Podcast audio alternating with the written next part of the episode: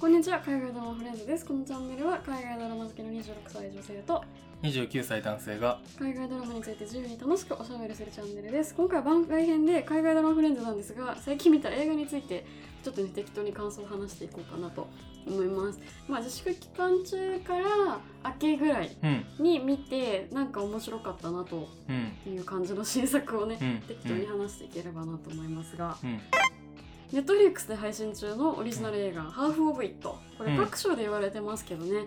ほんと傑作ラブコメ、うん。なんかこんな素敵なラブコメ久しぶりっていうぐらい私はすごいうん。すごく好きでした、結局その同じ女の子に恋をした男女のお話っていうテーマでうん。そのシラノ・ド・ベルジュラック的な展開なわけでして、うん。うん。まあ、中国系の女性が白人男性の代筆をするっていう、まあ、結構シビアなテーマなんですよ、うん。まあうん。そもそもこの話自体でもなんかこうこの繊細なテーマに対してこう重すぎずかといってこうなんかバカにするわけでもなく、ん。なんかすごく非常にね明るく描かれていていろんな面で前向きな映画だったなと思って、まあその人種問題とかもそうですしその LGBTQ みたいな話もそうですしあとね男女の友情みたいなところでも、あのすごくね一個踏み込んだ作品だったなと思って。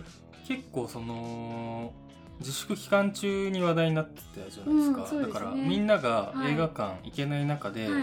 配信映画の新作っはい。ていうのでなんか話題になったっていうか初めて話題になってたっていう気がするこれが。いや良かったですよねこうん。れ、うん。はい。二つ目。はい。どうですか？ありますか？僕は自粛明け劇場で見た映画はいなんですけど「あの許された子供たち」っていううん。邦画ですこれは。タイトルが重そう、はい、あのまあそうだね。そもそもあの内藤英介監督っていう、あのー先生を流産させる会とか、はい。ミスミソとか、うん。まあ、撮ってて、はい。毎回そのだから、まあ、いじめとか、はい。まあなんかそういう少年犯罪とか、うん。そういうテーマ撮っててっていうのはこの内藤英介監督が元教師らしいんですよ。そうなんですか？へえ知らなかった。そうそう。だから、まあ、だからなのか、うん。そういう、まあ、テーマが多いっていう。彼の人生のテーマなんですかね？子供っていう生き物が。そうだね、はい。とかまあその教育とか、はい。多分その辺がまはい。あそうだね、人生としてもテーマになってるのかなと思うんですけど、はい。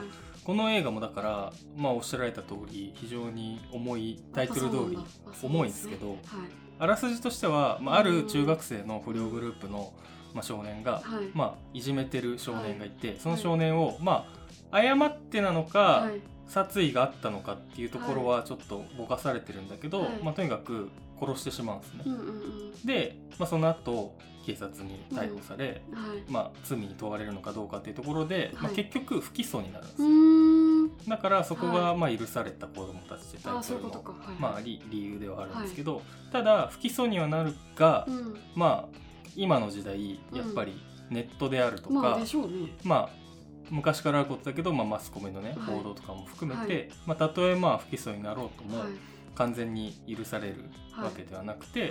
特にそのネットの中傷とかい。そのあたりは過激な感じで書かれてるんだけど、うん。っていうのでその殺人を犯してしまった少年を主人公にして、はい。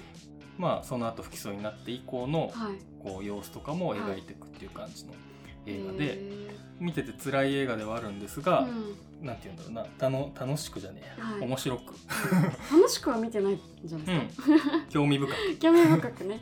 見たんですけど、はい。あのねまず主人公の男の子のはいはい。顔がすごい、へーだ 誰なんですか？なんか今回初めて見たああ感じオーディションでみたいな、うん、もしかしたらまあわかんない。その完全素人なんかわかんないけど、はい。その方のねはいなんていうかすげえ鋭い目をしてうてなんか特徴的なんですけど、はい。なんかあの新井秀樹のはい。漫画のはい。キャラクターを僕思い出して、へなんかワールドイズマインとか、あと宮本から君へのうん。なんか後半の方の宮本。鋭く目目がもう。あのあれとね同じ目をしてた気がする。へー。気になりますそう。ねでまあだからなんでその主人公の少年がはい。とにかくすごい存在感があって、うんうん。殺人を犯して不起訴になるんですけど、はい。その転校するんですよねやっぱはいはい中傷とかがひどいから、まあでしょうね。そう。ででもでも転校した先でも、はい。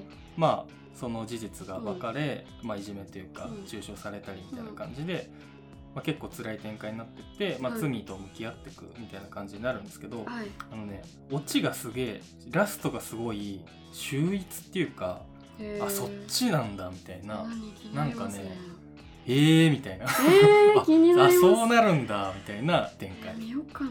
そうでなんかちょっとはい。なんか俺若干この監督のインタビューを2本ぐらい事前に読んじゃってて、はいはいはいはい。なんかねちょっとネタバレされちゃってた感じもあったからあのまあなんとなくそっちの方に行くのかなっていうのは思いながら見てたんだけど、はい。まあ、それでも結構あなるほどと思ったから、結構ね初見で何もないまま見たらい。割とこう驚くかもなって。驚くっていうかね別にそのどんでん返しとかそういうニュアンスのはいこう驚きじゃないんだけど、はい。なるほどねみたいな感じ。そう。でなんかねあとね主人公のそのお母さんが、はい。まあなんか、まあ、いわゆるこう結構やばい感じのモンスターペアレントじゃないけどだ息子はもう絶対やってないって、もう何が何でも最初かはら信じてて、でそのなんか、はい。まあ、相手の被害者の方うのん。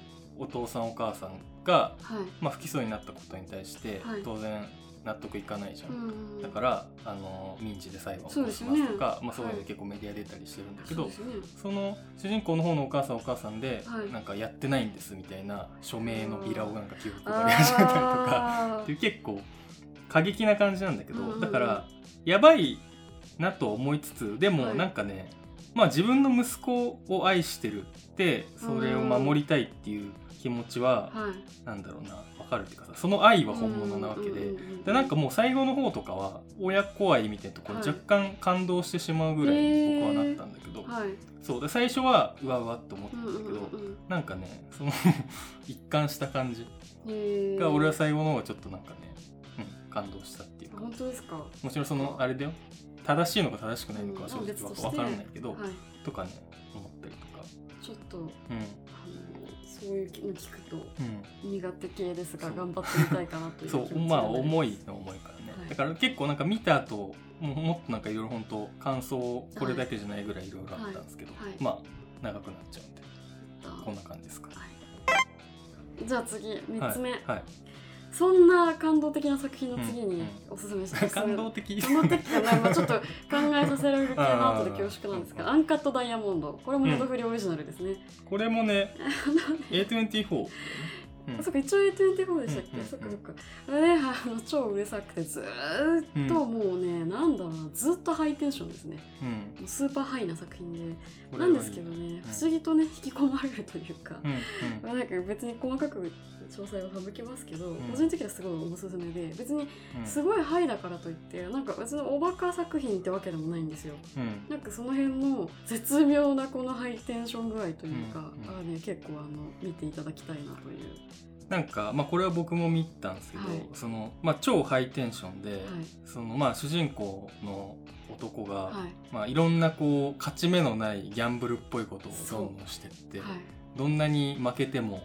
あの懲りずうん。にやり続けるみたいな感じで、でね最これもね最後すごいよね、最後すなんごいです。かこうなんかもう本当にハイテンションでもうなんか一言も静かな時間がないのそうがこう一ガーッて秒も静かな時間がないんですよ。行ってで最後もうポンみたいな。ずっと100ずっと100って150ってゼロみたいななんかそのすごいね。そうね。あのアップダウンの激しい一本でございました。それはねいよかっただからなんか自粛中に見てた楽しかったですよね。なんかうんこの静かな日常にこうこういうの一本あると元気出ましたね。そうだかなり好き嫌いが分かれるって言われてる あけそうなんだ。どそういや要するにすげえイライラしちゃう人もあー、まあ、あの主人公のめちゃくちゃ加そう減ですねそう。全然さ、はい行動がさ、まあ、はっきり言って謎じゃん。謎です。謎だしなんか多分本人的にはうん多分目の前の何かを解決しようとして めちゃくちゃやっちゃう系だから、嫌な人は嫌かもしれないですね。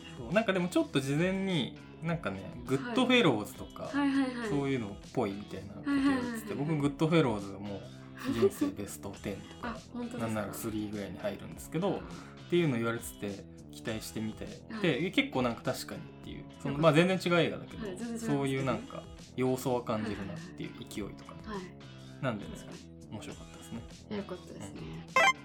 若草物語、ストーリーオブマイライフ。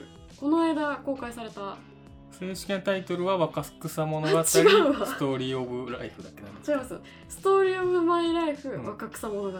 が放題正式な放題。でしたっけ？ちょっと忘れちゃいましたけど まあまあ若草物語の最新バージョンそうそうそうなんか放題めちゃくちゃだなと思ってて、うんうんあなんかもうなんか若草物語っていうイメージをつけたかったのかつけたくなかったのかよくわかんないんですけど、あまあ言ったらそもそも若草物語も放題だもんね。まあそうですね。だって現代トレイメンだか全然違いますけどね、なん何なんだろうちょっと思ってたんですけど、まあでも本当これいろんな人がレビューしてる通りで、うん。あの現代版にものすごく、あのなんですかね本案されてるというか、うん。あのもちろんお話は一緒なんですけど現代の視点がものすごく取り入れられてて、うん。まあ、それがねあの赤草物語が本来伝えたかったことに多分ものすごくあの即してるんで、うん。あの現代的になっていてもあのきちんと説得力があるんだと思うんですけど、本来作者が望んだ物語の結末っていうのと、うん。まあ、実際に物語で起きた結末っていうのを両方見せるんですけど、うん。まあ、そのやり方がね結構あっぱれだなと思って、うん。言っちゃうとめちゃめちゃメタ的なんですけど、ん。まあ別にそれがものすごくなんかなんだろうないやらしいわけでもなくうん。うんでもこれはやっぱりシア・シャローナンの演技が良かったからなのかなとか。まあなんかいろいろちゃんとところどころでそういう風な現代的な要素がいっぱい入ってきてたんで最後ああいう終わり方でも納得できるのかなというか、うん。え何これっていう感じじゃなくて個人的には。なるほどすごい良かったなと。まあ、個人的な注目ポイントはやっぱミッドサマーのフローレンスそうフローレンス・ピューがね。が出てるっていう。フローレンス・ピューが不安そうな顔すると全部ミッドサマーに見えるんですよ。しかもなんかお花に囲まれてるシーンとかなんかちょっと思い出しちゃいましたよね。結構クローレンス・ピューさんはさしばらくはそのイメージを多分引きずってね。やっていくことになりそうだよね。すごいいい女優さんな強んですけど烈すぎてねねあれが、すごいですよね、うん。衣装がねすごく良かったですね。いやあのアカデミー賞取ってましたけど、うんうん。あ衣装衣装。アカデミー賞の衣装を取ってました。でやっぱりそのキャラクターごとに一応その時代設定を反映した衣装なんですけど、うん。一番そのキャラなんだろうなそのキャラクターを表すものになってるというかだからフローレンス・ピューは本当にその時代一番おしゃれだった服着てると思うんですけど、うんうん。シアーサローナンはズボン履いてたりとかうん。なんかそういうちょっとしたところがねすごく素敵だったし、そこはそうか。別になんか時代交渉とかもあるんだろうけど、はい、ある程度現代的にされてて、うんうんティモシー・シャラメの、んあのお洋服の着崩し方は多分現代の人の着方じゃないですか。ああはいはいはいちょちょっとしたとこなんかうんポケットの手つきの感じとかが。うんなんとなくだからあれも多分わざとだと思うんですよね。あえてその時代感にものすごく合わせにいってないみたいなところが良かったかなと。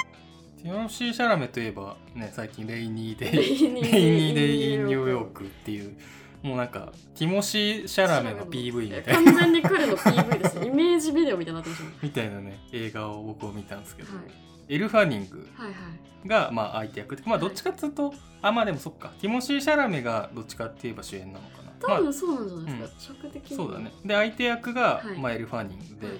まあ、この2人がまあまあ付き合ってて、うん。まあなんやかんやなってくるんですけど、はい。特にさこれ2017年なんだよねちょっと前ですね。だから本当になんか2人ともなんつうのかな。子供ですよね、ちょっと。そうだからまあ10代。うん、10代後半とか、はい。まだギリギリ20歳とかだと思うんであ、まあ、ティモシー・シャラメは20二十歳いってると思うけど。っていうのでなんかねめちゃくちゃ若々しうん、くて美しい生き物。いや本当に。をひたすら見てられるいやベニスの商人に近い感じですかねその少年のおたんびな感じというか。そうね。まあだからストーリーとかは置いといて 普通にて目の保養にな目ります。の保養本当に素晴らしいです。明らかなねサービスシーンみたいな。のそう寂しいちょくちょく出てきます確かにその意味で若草物語も結構うんティモシー・シャラメうんのかっこよさが相当あのあーそうだね。注目ポイントの一個かなって。そうだね。思います。なんかあの歩き方独特だよね。ちょっと肩すぼめてさ。なんかかっこいいですよ、うん真似したくなりますね。真似したくなりあれはスターですね、うそうですね。スターといえばあとエマ・ワトソンがねんうん。やっぱねいつまでたってもねやっぱ我々世代の憧れの人なんじゃないかなと。ふあと。なんかねハリポタ時代からこう聡明な女性といえばみたいなとこあるなと思って、そっか。ハーマイオニー確ハンマイオニーですかに一番賢いもん。そうですよ。なんか改めてエマ・ワトソン見てあ綺麗だなって。デッド・ドント・ダイ。ねこれはねまあ、でも自粛明け最初にね映画館で見た映画だったんで、うん。なんか久々に映画見たなって思いました、公開前からなんか予告がめっちゃ面白そうで、うんそれ含めてすごい楽しみ。で実際ね見てねうん。あのすごく楽しめうん。結構軽いノリでねすごい楽しめて。もうジャームッシュはねあのこの世の中がもう無理なんじゃないかなっていう感じのうん。中身でしたね。もううん生きてて辛いのかなみたいな。でもなんかおじいちゃんになってもそれでもなんかそういうここの世界いかがなものかねみたいな気持ちをですねちょっと映画に出してるのが偉いなって思っちゃいましたね、パターソンに引き続きはい。アダム・ドライバーアダム・ドライバーが今回も主演でしたね。アダム・ドライバーは本当に魅力的な人ですね。ずっとスター・ウォーズネタでいじられてましたよね。あ本ー編で。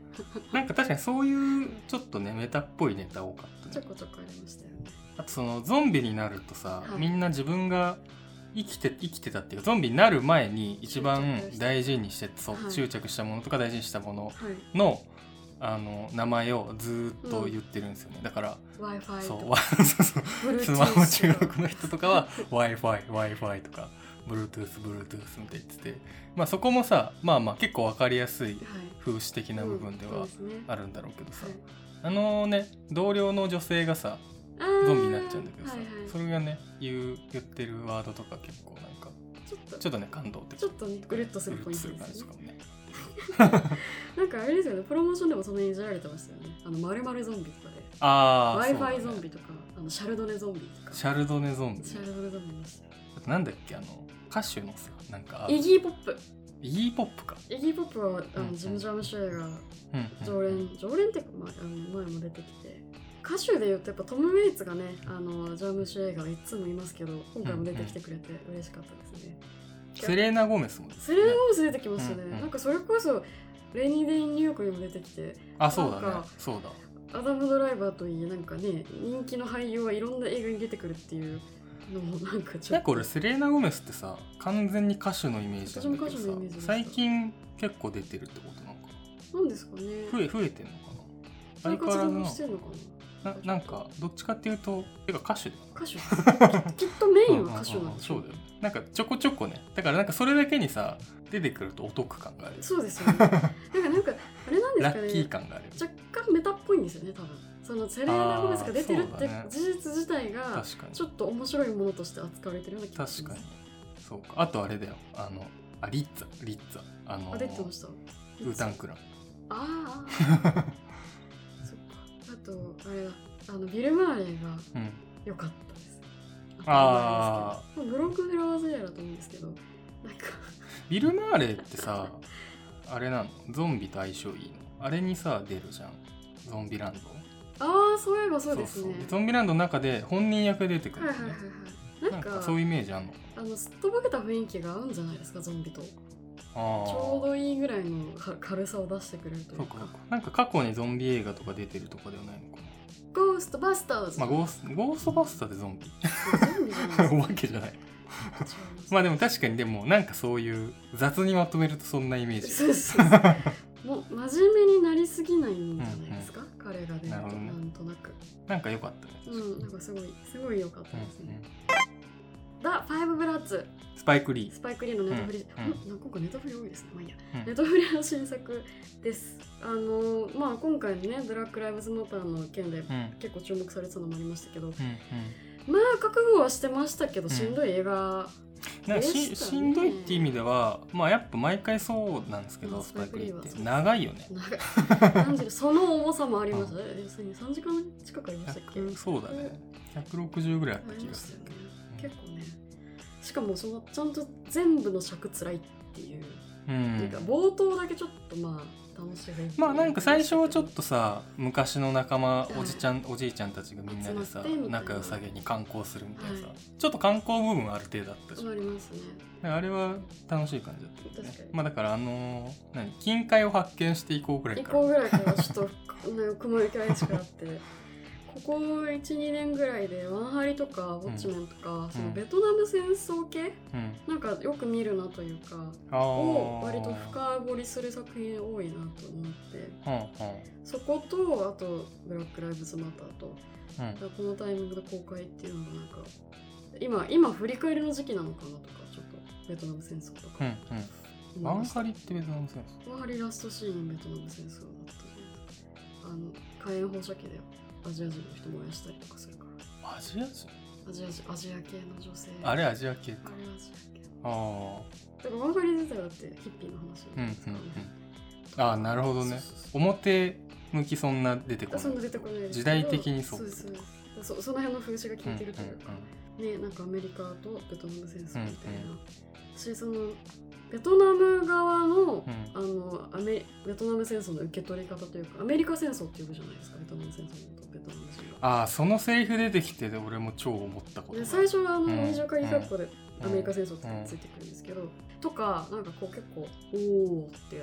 まあだからベトナム戦争って僕らが呼んでる時点でなんか超それってアメリカ側に立ってるなっていうのをあのアメリカ戦争っていうのでちょっと感じた。っていうまあいろいろまあ学びとか気づきがある作品だったんですけど、うん。単純にねチャドウィック・ボーズマンがねうん。ワカンダ・フォーエバー以来なんか 正義に満ち溢れた表情がねうん。カラーすごい似合うなって改めて思いました、うんうん。ワカンダ・フォーエバーっていうかブラックパンサーああブラックパンサーの人ね、うんうんうんすごいあのよかったうんな。ブラックパンサーの人だって今やなるよね。そうですね。今やブラックパンサーの人ですね。